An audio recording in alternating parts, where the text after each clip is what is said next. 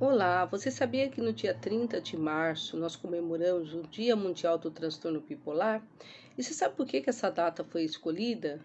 Foi escolhida porque nesse dia nasceu o Van Gogh, aquele grande pintor holandês que sofria de transtorno bipolar numa época em que não havia tratamento adequado. Hoje, no Brasil, a Associação Brasileira de Transtorno Bipolar é, diz que existe 4% da nossa população sofre de transtorno bipolar, o que equivale a 8 milhões de pessoas. E o mais interessante é que 60% delas começaram seus sintomas antes dos 20 anos de idade, uma idade muito produtiva, de adolescente, adulto jovem, que estão terminando os estudos, se preparando para o vestibular, para o mercado de trabalho. Muitos já têm relacionamentos afetivos estáveis e tudo isso pode ser muito impactado por esse diagnóstico. O transtorno bipolar é caracterizado, então, por episódios de mania ou hipomania acompanhados de depressão. É uma doença cíclica. Chamamos de mania um quadro de exaltação de humor, de muita atividade, de muita energia, menor necessidade de sono. Algumas pessoas acordam às quatro da manhã para passar roupa, lavar roupa, limpar a casa e não depois não tem não ficam sonolentas durante o dia.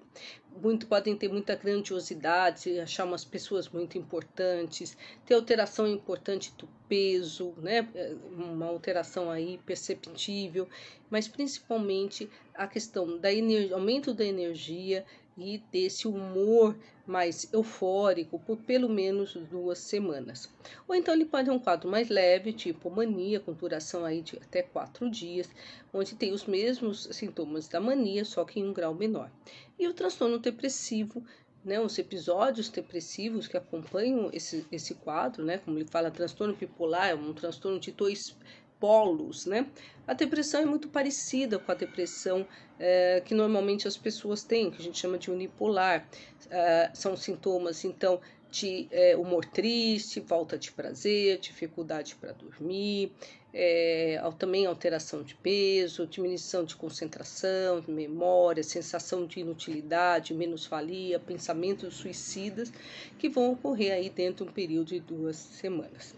Então é um quadro que, se não tratado, ele pode sofrer o que a gente chama de uma neuroprogressão, ou seja, os, estruturas cerebrais elas vão ser alteradas, é, também é, circuitaria cerebral, neurotransmissores, uma série de alterações da neuroquímica cerebral pode, e estrutural pode acontecer se a doença não for é, devidamente tratada e hoje nós temos é, condições de realizar esse tratamento de forma adequada.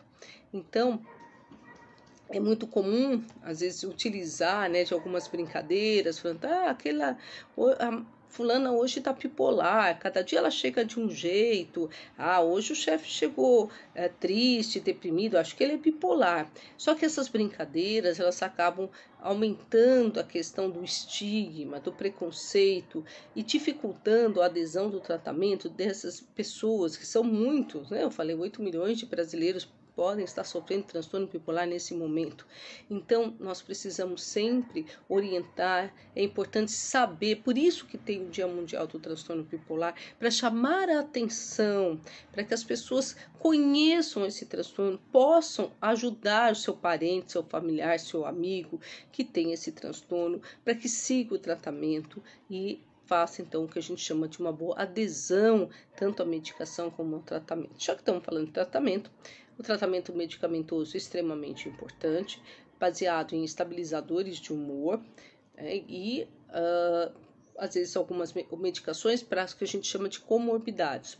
Os pacientes com transtorno bipolar apresentam muitas comorbidades, ou seja, doenças que vêm com, como por exemplo, na área psíquica, psiquiátrica, transtorno é, de personalidade, transtornos ansiosos, transtornos obsessivos compulsivos, mas também apresentam muitas, muitos problemas clínicos, como alterações metabólicas, né, aumento de colesterol, triglicéride, é, aumento dos níveis glicêmicos, né, levando então a uma diabetes, aumento de peso, então também esses são é, é, uma tendência maior a problemas cardiorrespiratórios, principalmente cardiológicos. Então, é, são quadros que vão se sobrepor, aumentando um risco de uma, de uma mortalidade, de uma complicação é, clínica para esses pacientes. Então, tratar medicamentosamente é super importante.